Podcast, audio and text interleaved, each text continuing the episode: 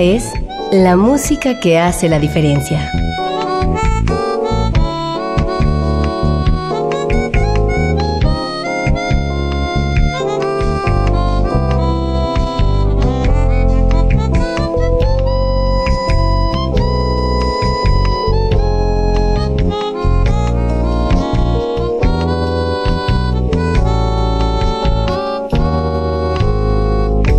Las estrellas del pop y de la música brasileña. Sonidos originales del cine y del teatro. Jazz, New Age y otros géneros.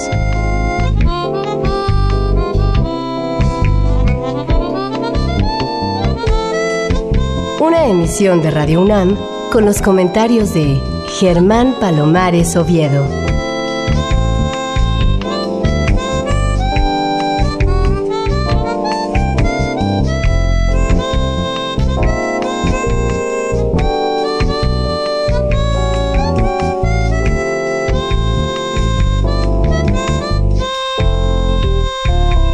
Muy buenas, soy Germán Palomares Oviedo en una nueva emisión con la música que hace la diferencia.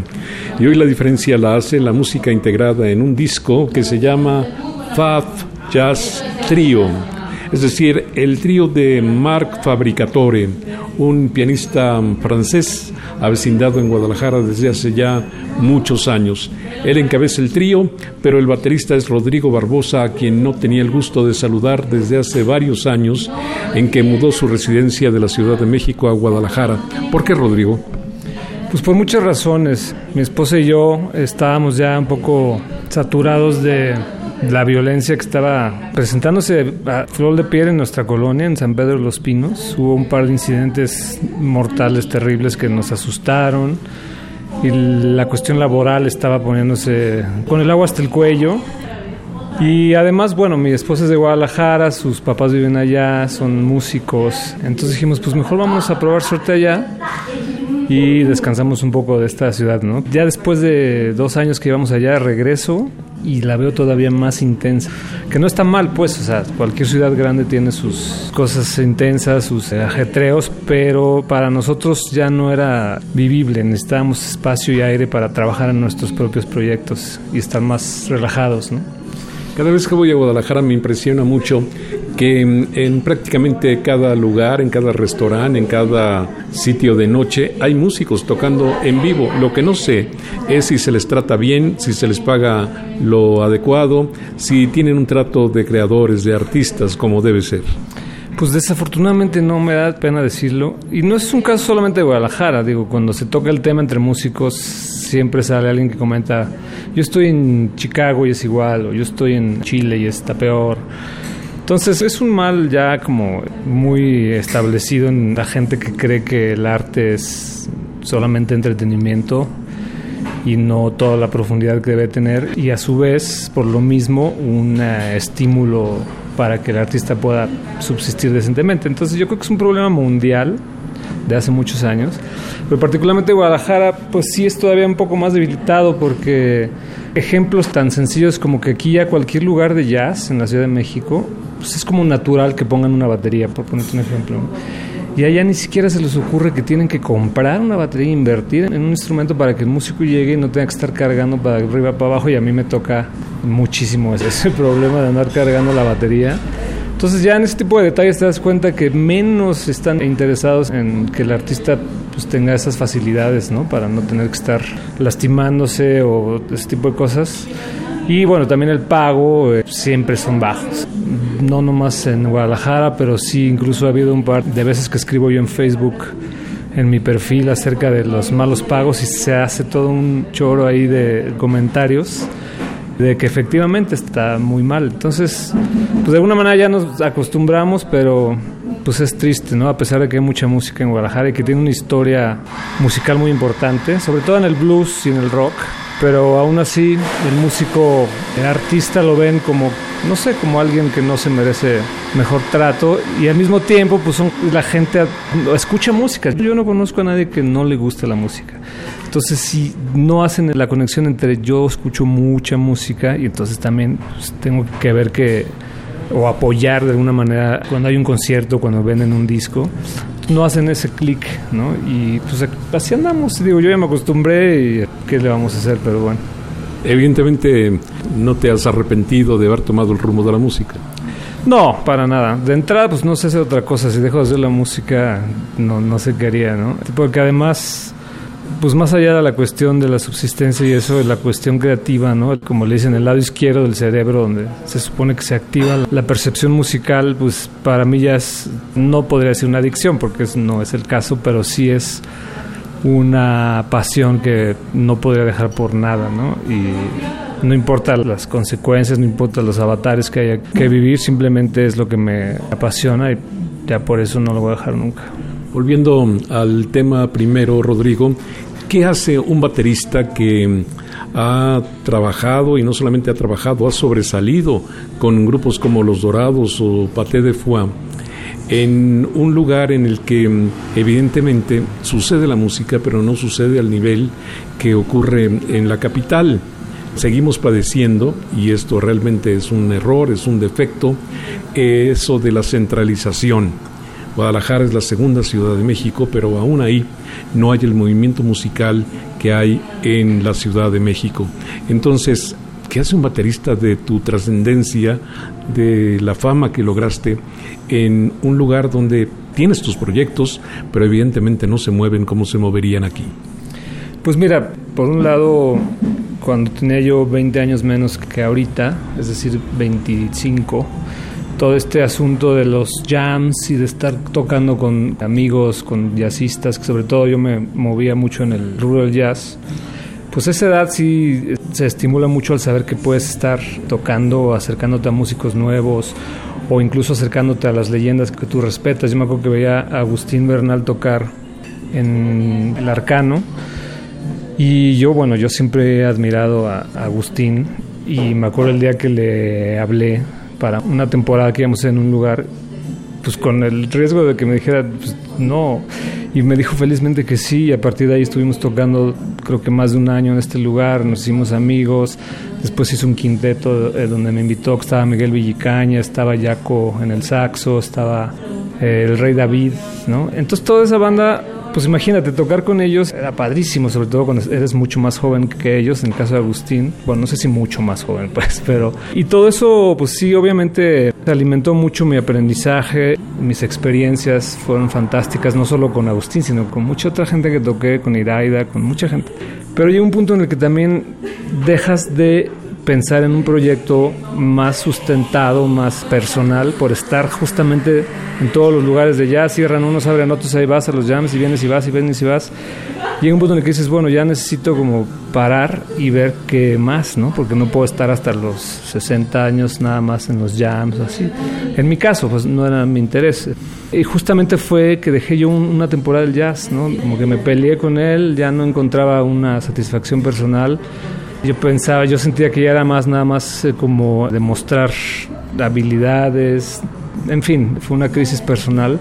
Y en Guadalajara efectivamente no hay un movimiento tan grande, pero justamente el trío del que vamos a hablar en un ratito fue para mí el regreso al jazz por necesidad de seguir tocando la batería, porque después hice otro proyecto, ahorita igual platico de él, en donde ya más bien estaba yo produciendo y estaba más en la electrónica, otro rubro, digamos, distinto y estaba dejando la batería, que para mí ha sido mi pasión desde niño, ¿no?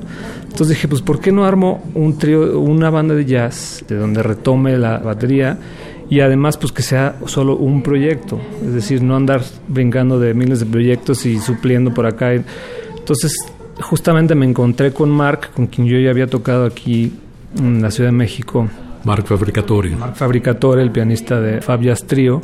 Le dije, pues vamos a armar un trío Justo también conocí a Jonathan Barosio, el bajista muy joven, muy talentoso. Y además a mí los tríos de jazz me gustan muchísimo. Desde que estudiaba en la Superior de Música, el maestro Telles nos daba una clase de, justamente de, jazz tradicional, el formato de los más clásicos, que es piano con trabajo y batería. Y dije, pues ya tengo tiempo y me voy a enfocar en un solo proyecto. Entonces sí ha sido difícil porque pues en Guadalajara les gustan más las bandas que tienen cantante. Está bien, pues pero además las bandas que tocan jazz, entre comillas, que terminan siendo covers de otras cosas, ya se convierte en una cosa extraña donde la verdad no es jazz auténtico. Entonces, pues si tengo más tiempo en Guadalajara para hacer una cosa bien, pues la voy a hacer. Fue iniciativa mía formar este trío, que son composiciones de Marc Fabricatore, pues fue iniciativa mía. Entonces creo que está mejor en mi caso ya nada más tener un solo proyecto. De por sí toco allá con otros amigos, armamos jams y así, pero ¿por qué no nada más tener un solo proyecto en un lugar donde tengo más tiempo para estudiar, para pensar en el proyecto, para promoverlo? Porque también la chamba de andar haciendo el press kit, llevándolo a gente para que lo conozca, consiguiendo festivales, porque además queremos hacer eso, dejar de tocar en lugarcitos donde te pagan 500 pesos y realmente posicionarnos como un trío de vanguardia con música original y poder cobrar bien en festivales incluso alrededor del mundo. Entonces Guadalajara te permite eso, la Ciudad de México no tanto. Pues qué bueno. Vamos a empezar a revisar la música que contiene este disco del Fab Jazz Trio. Mark Fabricatore está en el piano, Jonathan Barocio es el contrabajista y nuestro amigo, nuestro invitado de hoy, Rodrigo Barbosa, está en la batería. Ya ha dicho Rodrigo que todos los temas son de Mark Fabricatore y el que inicia esta producción se llama Susurro.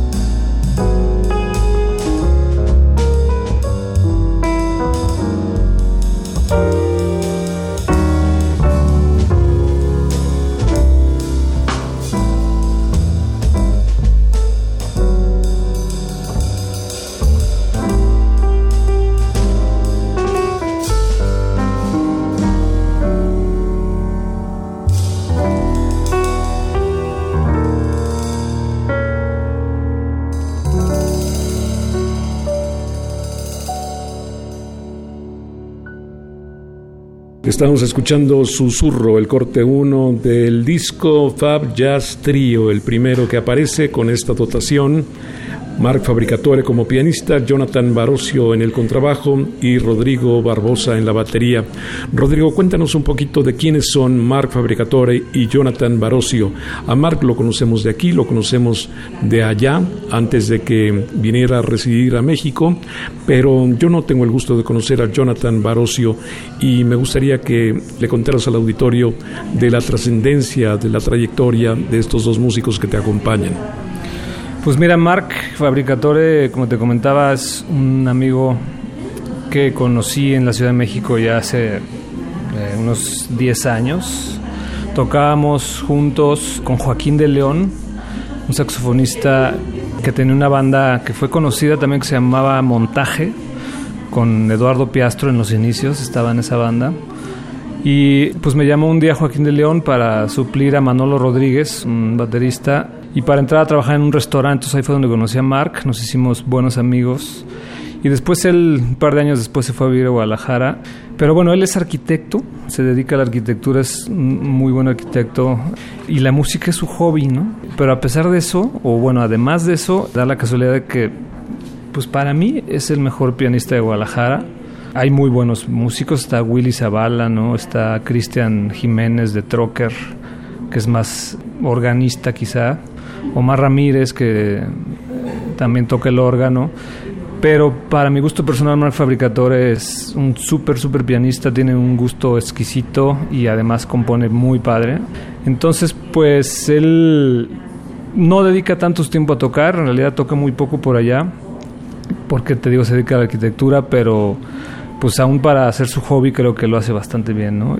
Y él está muy contento con el trío porque él tiene otras bandas allá que tocan regularmente en algunos lugares, pero justo el haberlos estimulado a él y a Jonathan a grabar un disco, de entrada eso fue el primer objetivo, no nada más estar tocando por aquí por allá, sino tener material que presentar.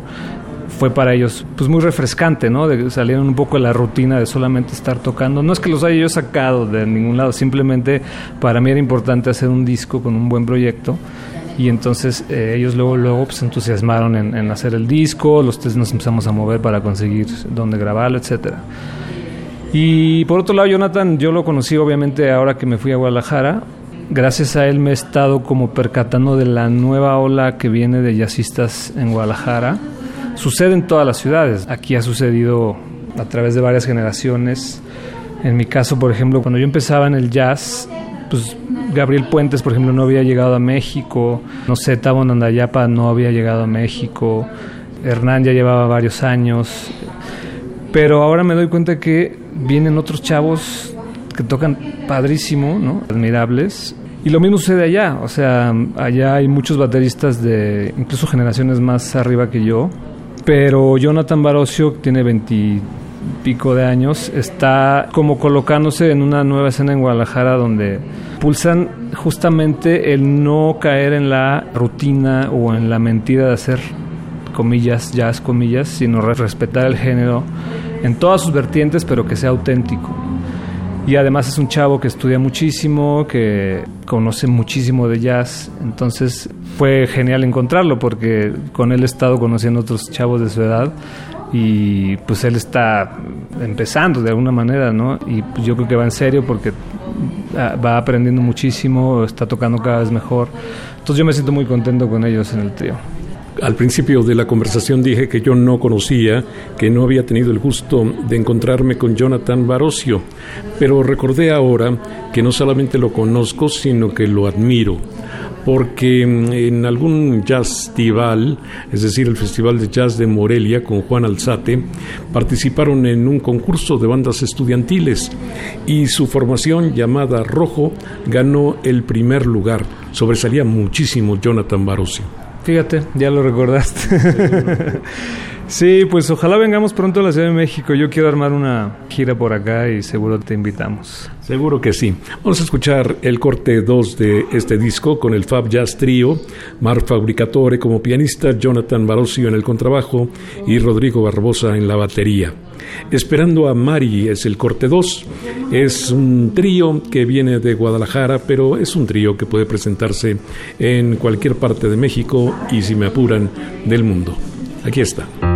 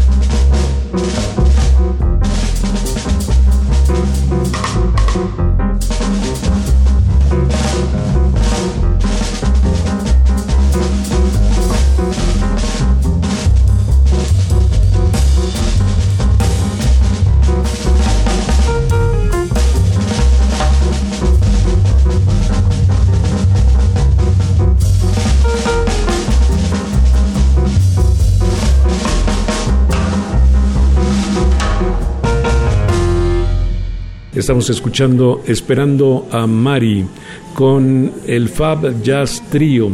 Fab es como recordar tiempos lejanísimos cuando se anunciaba un detergente en televisión, en la televisión de blanco y negro. Bueno, Marc Fabricatore, pianista, Jonathan Barosio en el contrabajo y Rodrigo Barbosa en la batería. Pero mm, tengo la fortuna de encontrarte en México porque mm, estás grabando de nuevo Rodrigo Barbosa con Los Dorados. Y eso sí que me da gusto porque Los Dorados es una agrupación de estas que no temen, de estas que se atreven, de estas fieles a sus principios, o mejor dicho, fieles a esta idea de hacer cosas distintas, de hacer cosas que pueden retar al auditorio y eso siempre me llama mucho la atención porque, insisto, los músicos tienen que retar al público y el público tiene que retar a los músicos. De otra manera no hay progreso, no hay evolución. Qué bonito eso que dices. Sí, pues estamos de vuelta. Ya habíamos intentado hacerlo un par de veces en los últimos siete años. Carlos ha sido como el, Carlos Maldonado, el contrabajista y bajista de los Dorados. El Torreón. El Torreón ha sido el más entusiasmado en hacer como un reencuentro, ¿no? Y ahora pues se lo tomó en serio, de alguna manera coincidieron nuestras agendas, más o menos, porque Daniel Slotnik es increíble lo solicitado que está, ¿no? En otros rubros de la música. Él es argentino, hace mucho tiempo que vive aquí y antes se dedicaba al jazz, pero ahora se dedica casi a todos los géneros. Sí, sí, sí, está componiendo música para series y bueno. Pero efectivamente eh, logramos reunirnos y pues en estos días estamos grabando un quinto disco en los estudios de Molotov, que están ahí en Coyoacán y estamos eh, guiados por un productor, ¿no? Nunca habíamos trabajado con un productor, lo cual es interesante. A veces hay tensiones, a veces hay fluidez. ¿Qué es quién? Se llama Camilo Freudeval. Pues es más eh, rockero que jazzista. Es un gran músico, es una gran persona, es una persona con muy, muy buen oído, muy buen gusto. Eh, ha producido, bueno, a Molotov, a Eli Guerra, a Hello Seahorse, que son otro rubro de la música mexicana, pues moderna. Pero es amigo de Dorados desde hace mucho y se animó a producirnos y además, bueno, estamos rentando su estudio y estamos haciendo un quinto disco y a la par pues estábamos, conseguimos tres conciertos aquí en la Ciudad de México, entonces fue un reencuentro que pues la gente nos lo ha dicho, ¿no? Mucha gente nos ha dicho, es que qué bueno que se juntaron, para mí eh, ustedes son una inspiración. O sea, la gente nos ha dicho unas cosas que a mí literal una vez me hicieron llorar. De un chavo que se acercó y me dijo, es que para mí tú eres mi mayor inspiración como baterista y Los Dorados es por lo que me dedico a la música. ¿No? Entonces es así como, wow, no lo puedes creer, es una emoción indescriptible. Sin embargo, los ortodoxos no los tratan bien. Aquellos que hablan del jazz tradicional, aquellos que disfrutan con las figuras del pasado o las figuras de hoy que hacen música de antes, pues no ven con muy buenos ojos a los dorados. Y mm, para aquellos que gustan del rock, pues son demasiado jazzistas y viceversa. Pero también esto es un reto y también yo creo que eso es lo que mm, les ha dado el nombre que tienen y el lugar que ocupan. Pues sí, a los cinco nos vale la opinión, o sea, nos importa obviamente cuando es una crítica constructiva, incluso cuando nos dicen no me gusta esto o aquello, pues se vale. Pero no se vale, creo yo, cuando o solo apoyas lo que te gusta, pero no entiendes al otro, ¿no? Sí, efectivamente hemos sido como una cosa rara entre jazz y rock.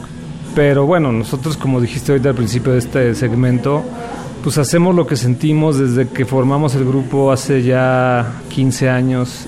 El nombre, por ejemplo, fue un, poco de historia, ¿no? El nombre fue un poco romper con el clásico nombre de el apellido de alguien y trío, ¿no? Este, que ahorita con Fabias Trío sí lo utilizamos porque no es que esté mal hacerlo, pero en esa época que éramos 15 años más jóvenes era como vamos a salir de ese estándar y hacer otra cosa. El primer disco todavía sonaba mucho a jazz, no tradicional, pero sí como swing, ¿no? Tenía muchas influencias de swing, etcétera, y se fue transformando en algo que nunca hemos podido definir. Bueno, le, le llamamos el sonido dorado, eso le puso Carlos o Demian, no me acuerdo. Y pues ahí seguimos, o sea, vamos a ojalá hacer más discos y ojalá se puedan dar la oportunidad de tocar más veces, porque ahora es más complicado, ya estamos más grandes, hijos, Carlos vive en Montreal, Pero pues vamos a seguir haciendo lo que nos nazca y pues ya la gente que nos diga lo que quiera. A mí me da mucho gusto, insisto, la reaparición de los Dorados. Recuerdo que la última vez que los vi en vivo ocurrió en la sala Roberto Cantoral. Presentaban una agrupación con dos bajos, y caray, algunas cosas me gustaron mucho, algunas cosas no me gustaron absolutamente, pero cuando salí de ahí estuve absolutamente convencido de que así es como deben ser los músicos de México, atreverse hacer cosas que no hayan hecho otros, tener inspiración personal. Yo creo que los músicos así son los verdaderos creadores, son los verdaderos artistas. Y vaya que a veces me cuesta trabajo llevar a un músico a la categoría de artista, pero cuando lo son hay que rendirse indiscutiblemente. Muy bien, vamos a escuchar ahora el corte 3 de este disco con el Fab Jazz Mark Fabricatore como pianista, Jonathan Barosio como contrabajista y el baterista es Rodrigo Barbosa. Este tema se llama ¿Y qué? Exactamente. ¿Y qué?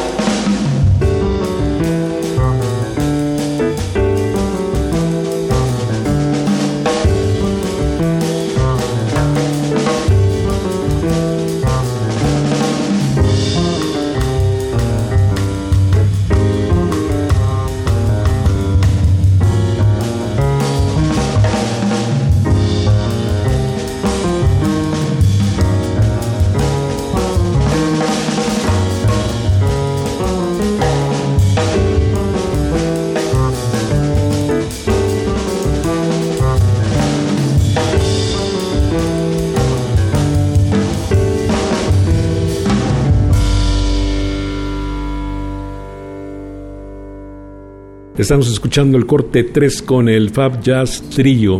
¿Y qué? Composición también de Mark Fabricatore.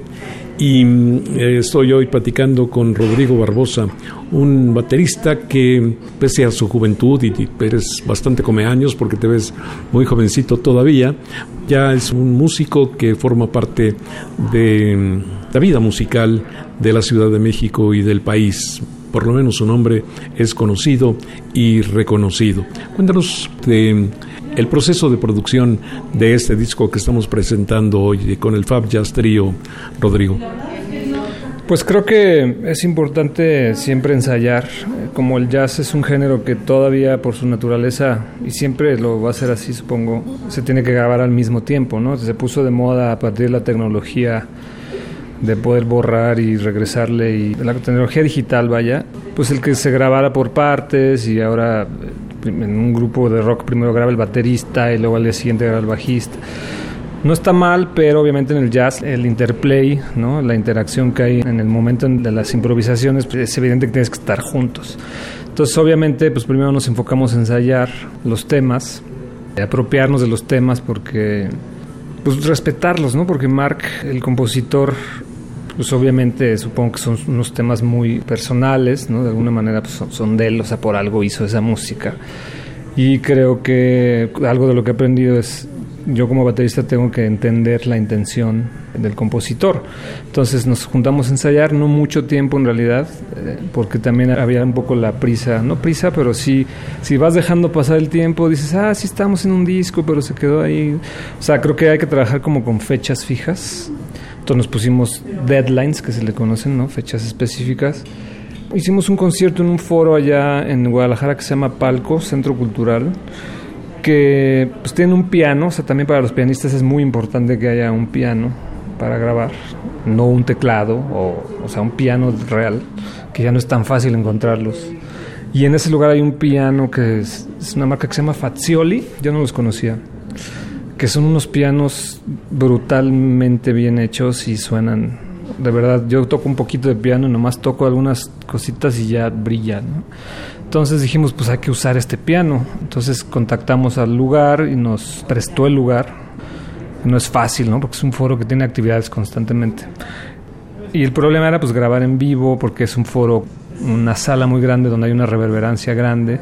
Entonces fue un poco problemático el control de las cuestiones técnicas, pero un ingeniero de Guadalajara que se llama Idar, no recuerdo su apellido, él fue el que se encargó de, la grabación, llevó, estaba muy entusiasmado porque cuando nos dio su cotización nos venía como los micrófonos que lleva, a partir del precio que nos dejó, etcétera. Pero le emocionaba tanto la grabación de este disco que llevó todos sus micrófonos y todo lo que tenía y estaba como muy emocionado de, poder grabar un proyecto en vivo, un, trío de jazz en vivo, que no es fácil que hoy en día que te contraten para una grabación de un disco de jazz, menos en una ciudad como Guadalajara que no tiene tanto movimiento. Entonces ya simplemente hicimos la grabación en el foro, yo me puse en una salita como la entrada del público, era como un estudio grandote, pero lo principal ahí era el piano. Eh, Mark estaba como un niño chiquito con su Fiazzoli recién afinado. Y ya, simplemente tocamos tres, cuatro veces cada tema, escogimos las tomas, en la noche hicimos un concierto como para desahogar un poco la tensión de la grabación, que siempre son cansadas. Y ya, nada más eh, estar detrás del ingeniero para corregir mezclas, oyéndolo en todos lados. Lo, que hacemos los músicos cuando haces un disco y estás muy interesado en él es oír la mezcla, corregir, mandar correcciones, imponer comentarios. Y pues ya está el disco. No, no lo hicimos físico, pero está en todas las redes, en todas las plataformas. ¿De una manera gratuita o hay que pagar por él? Pues no sé cómo funcione, por ejemplo, en Spotify hay que pagar por él. Sí, yo sé que hay una versión gratuita y una versión que no. Digo, no es que queramos hacer dinero de esto. Si la gente que está viendo esto está interesada, yo se los mando para que lo descarguen. O sea, a mí lo que me importa es que lo oigan. ¿Cuál es su dirección? Mira, si nos escriben ahí en Facebook, eh, ahí podemos hacer el contacto. Es Fab, se escribe con W grande, Fab Jazz Trio. Ahí escríbanos, oye, yo quiero ir el disco, no uso Spotify, yo qué sé. Claro, te lo mando, no pasa nada porque pues digo, o sea, Spotify de por sí es el, enemigo número uno de los músicos, aunque pareciera que no, y todas las, todas las plataformas similares, ¿no? No hacemos disco porque pues yo ya me pasó con dos proyectos, hicimos maquila de discos y tengo mi casa llena de discos y ya simplemente no se compran. O sea, hicimos los conciertos con los Dorados, estábamos ofreciendo el boleto, escogía la gente con o sin disco. Los LPs volaron el primer día, están de modísima pero los CDs nadie, nadie, nadie se interesó, ¿no? Entonces hacer vinilos, hacer el, discos como los de antes, digamos, es muy caro. En México no hay, hasta donde yo sé, no hay una compañía que haga vinilos. Entonces hay que mandarlos a hacer al extranjero, salen carísimo hacerlos. Entonces para un músico es imposible, ¿no? Y CDs, pues para qué haces mil, que es el mínimo que te piden, y se te quedan las cajas ahí en el closet. Entonces pues decidimos hacerlo digital y ahí está, para la gente que lo quiera, se lo paso con gusto. Muy bien. Pues vamos a saltarnos el corte 4 que se llama Deep Blay. Yo estoy seguro que tiene atmósfera referente a Carla Bley, que es una pianista de vanguardia, y el corte 5 que se llama Train 3018, supongo que también inspirado en la forma de decir la música de John Coltrane. Lo que sí vamos a escuchar enseguida es esto que se llama Waltz para Carmela, no te pregunté quién era Mari y no te voy a preguntar quién es Carmela, si me quieres decir, ¿está bien? Mari es la eh, esposa de Mark y Carmela es la suegra de Mark. Mira nada más, música hasta para la suegra. Vals para Carmela con el Fab Jazz Trio.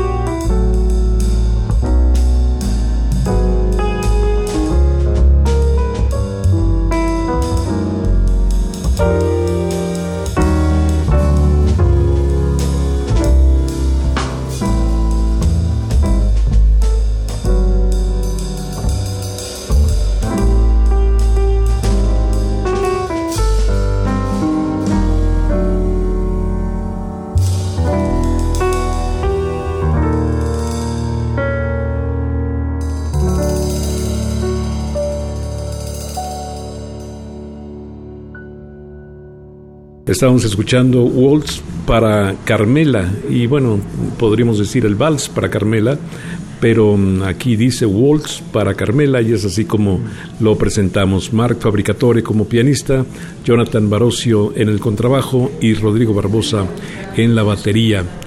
Habíamos eh, estado platicando con Rodrigo sobre qué pasa en el medio musical de Guadalajara y sucede que en Guadalajara hay algo llamado Fundación Tónica y la Fundación Tónica no solamente hace festivales de jazz, algunos con muy buen éxito, sino también está empeñado en patrocinar, en alentar la capacitación de los músicos profesionales, específicamente de los jazzistas. ¿Tiene cercanía con Gil Cervantes? Sí, claro. Incluso hace algunos años tocamos juntos. A lo mejor recuerdas un homenaje que le hicimos a Miles Davis. Estaba Carlos Maldonado en el bajo, yo en la batería, Alex Otaola en la guitarra, Cristian Jiménez de Troque en el órgano y justamente Gil Cervantes en la trompeta. Y pues desde que Trocker y Los Dorados alternábamos hace muchos años en Guadalajara, etcétera, pues conocía a Gil. Después le perdí un poco la pista, ahorita sí me lo he encontrado un par de veces allá, lo que pasa es que ya anda muy, muy ocupado justamente dirigiendo Tónica, que como dices es una iniciativa para apoyar la escena pues de entrada local, ¿no? Sí es muy importante que invitan, de hecho nosotros vamos a tocar próximamente en, el festival allá en Guadalajara y pues está atento a las nuevas propuestas, ¿no? No solamente a los músicos ya establecidos en Guadalajara, sino como que es muy incluyente en cuanto a todas las propuestas que hay de jazz en Guadalajara. Y no conozco mucho su funcionamiento, pero al parecer sí tienen unas becas. Es como una institución muy, muy bien formada justo para el apoyo a los músicos, ¿no? Entonces, pues se agradece que haya ese tipo de cosas. Claro que sí.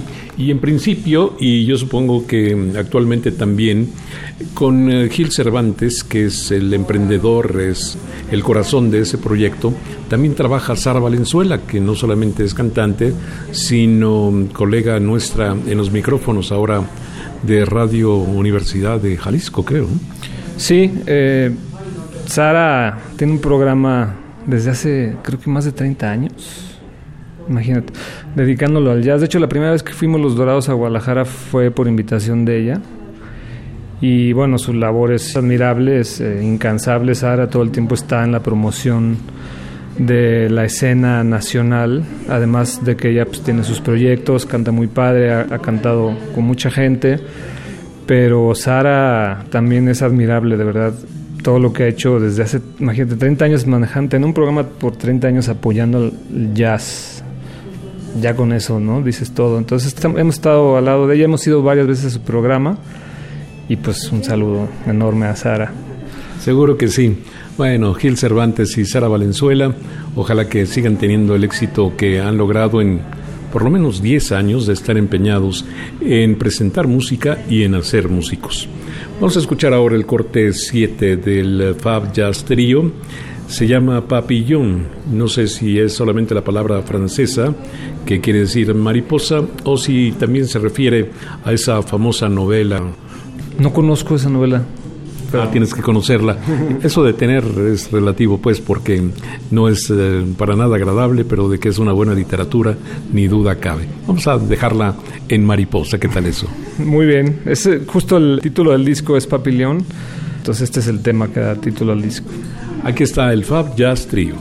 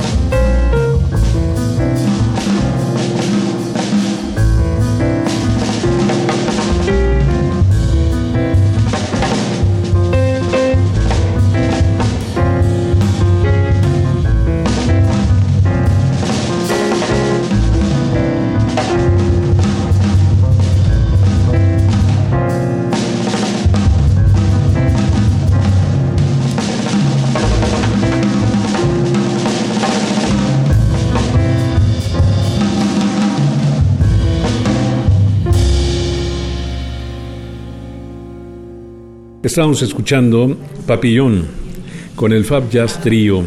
Marc Fabricatore como pianista y compositor de todos los temas, Jonathan Barocio como contrabajista y Rodrigo Barbosa, nuestro invitado de hoy, como baterista. Decías que además de hacer este tipo de proyectos como el del Fab Jazz Trio y de estar de nuevo con Los Dorados, haces otros intentos por aparecer en músicas que tienen que ver más con lo electrónico que con lo acústico. Cuéntanos un poco de esa faceta tuya, Rodrigo. Pues mira, así como recuerdo las veces en que emulaba tocar una batería cuando tenía, dice mi mamá que yo tenía cinco años y que colgaba las ollas y agarraba unos cuchillos, y las colgaba en una silla y me ponía así como que tocaba la batería no tan chiquito, pero un poquito más adelante también me interesó eh, hacer secuencias, lo que se llama secuencias, es decir, antes del uso de las computadoras, en los teclados, ¿no? en los teclados electrónicos, podías programar una batería y luego encima grabar alguna melodía con un instrumento electrónico del teclado y armabas una canción. Entonces, por un lado, siempre me ha apasionado eso, te digo, va casi a la par que la batería. Y por el otro lado, la música que yo crecí escuchando no fue jazz, ¿no? Yo creo que no es tan fácil siendo muy joven entender el jazz, o por lo menos para mí no fue fácil. Y además, pues el radio no pasaba jazz, yo escuchaba rock y otras cosas. Rock 101 fue como para mí muy importante. Y en esas estaciones pues pasaban otro tipo de música en donde la electrónica tenía mucho que ver, ¿no? Cuando aparecieron los sintetizadores, todo ese tipo de aparatos ya no tan acústicos para hacer música, también me influenciaron mucho. Entonces, por la historia de mi vida me dediqué mucho tiempo al jazz, pero tenía esa espina de hacer también otro tipo de música con nota tímbrica. Y justamente mi esposa compone, entonces compone sus canciones con piano y voz, ¿no? Y para mí fue como un pizarrón en blanco el que me dijera, pues mira, te doy esta canción y tú prodúcela, que es lo que hace un productor, o sea, vestirla, ¿no? Y justamente dije, pues de aquí soy, armamos un proyecto que en un inicio se llamó Leontine, pero ahorita ya se va a llamar Ella San con H, una abreviatura de su nombre, digamos. ¿Cómo se llama ella? Ella se llama Elena Sánchez y es Ella con H San. Todavía no sale nada en las redes, pero pues creo que no está peleado. Ese es un tema, ¿no? También no está peleado el jazz con hacer otras músicas. Como dices, hay gente que es pues por llamarle una manera purista, en donde le hablas de electrónica y lo primero que te dicen es, ah, hacen punchis, ¿no? No, o sea, la electrónica tiene casi la misma edad que el jazz, ¿no? Yo tengo un libro ahí que se llama La historia de la música electrónica. Y pues desde Stockhausen, hay un disco de Stockhausen que se llama Música Electrónica. No es punchis, como lo conocen, pero sí es el utilizar la electrónica justamente para hacer música. Entonces, creo que para mí, aunque son dos cosas distintas, también tiene una similitud en, muchos aspectos. Y además, mientras sea, como digo, un pizarrón blanco para la creatividad, a mí me sirve tanto la improvisación en el jazz como en sentarme en una computadora y empezar a jugar con los sintetizadores con la síntesis ¿no? que se le conoce y además con las secuencias, con los sonidos de las baterías electrónicas. ¿no? Porque muchos respetan, digamos, el sonido de la batería acústica, incluso saben marcas de baterías, ¿no? pues que si Tama, que si Yamaha, pero la misma batería electrónica, la Roland, ¿no? la 606, la 70, yo me estoy clavando, pero todas esas también ya son tan viejas que tienen que ser también parte de la gente que está un poco interesada en la música. O sea, también son, son sonidos específicos que incluso ni cuenta se da la gente, pero cuando oyes mucha música están incluidos esos instrumentos, ¿no? El, el DX7, un teclado, el Moog, o sea, todo ese universo de música electrónica pues también es fantástico. Entonces, pues me sumergí también ahí y justo estoy trabajando cosas por ese lado. Entonces, estoy feliz de los dos lados, de los dos bandos.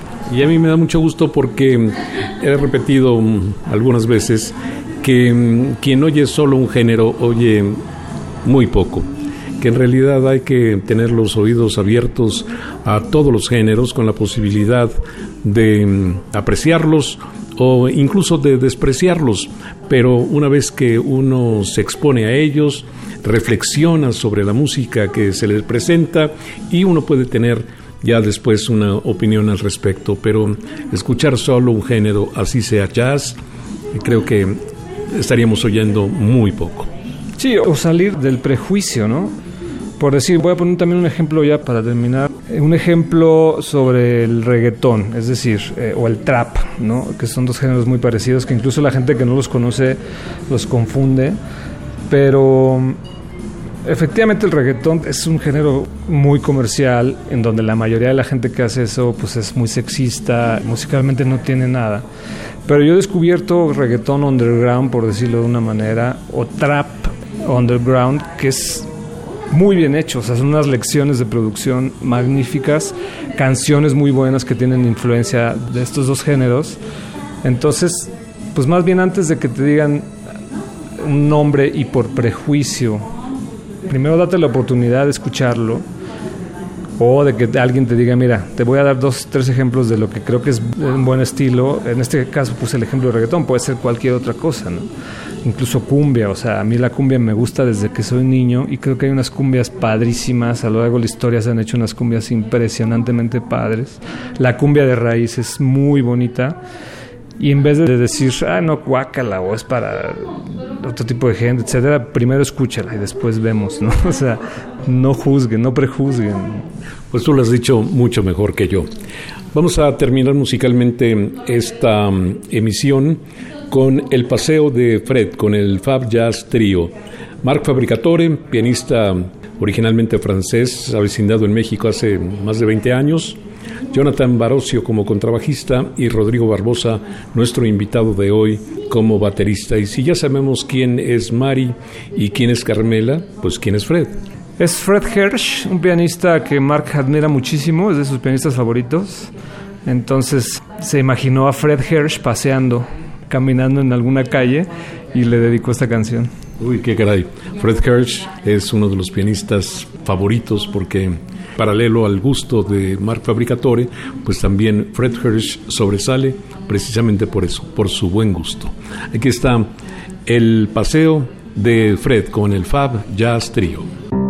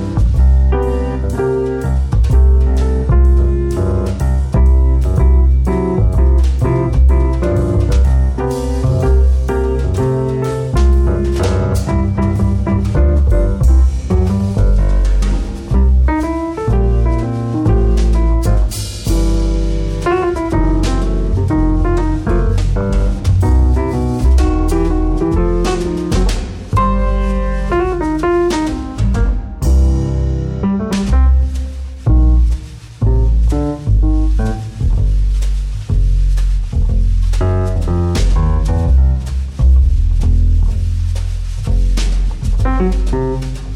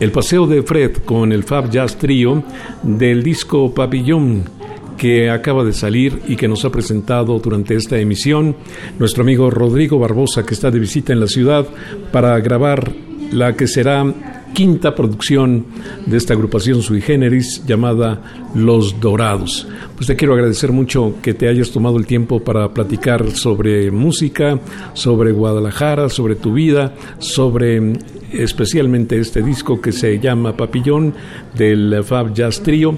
Es un gusto volverte a ver y qué bueno que vengas por aquí de vez en cuando. Creo que estás muy bien en Guadalajara, pero no te olvides que aquí también tienes gente que te admira y que quiere escucharte. Sí, yo voy a venir las veces que pueda. Eh, no es fácil, pero obviamente es mi ciudad y la quiero mucho. Y pues muchas gracias a ti, Germán. Qué padre que haya estos espacios y estas buenas conversaciones. Nos costó trabajo reunirnos, ¿verdad? Pero ya lo logramos. Sí, con voluntad todo se puede. Hasta la próxima, Rodrigo Barbosa.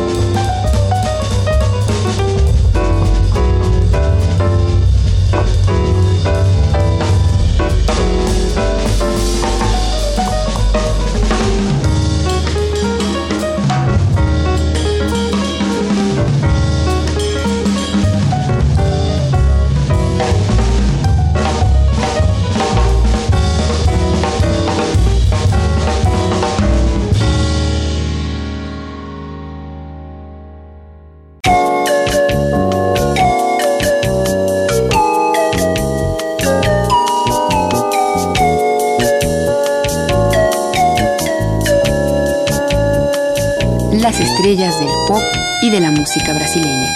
Sonidos originales del cine y del teatro. Jazz, New Age y otros géneros.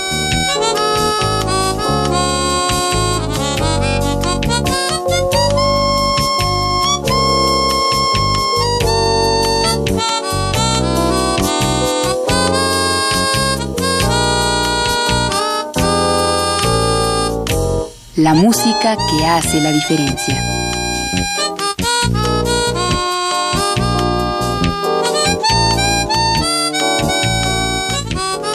Emisión de Radio UNAM con los comentarios de Germán Palomares Oviedo. Con la realización técnica de Francisco Mejía.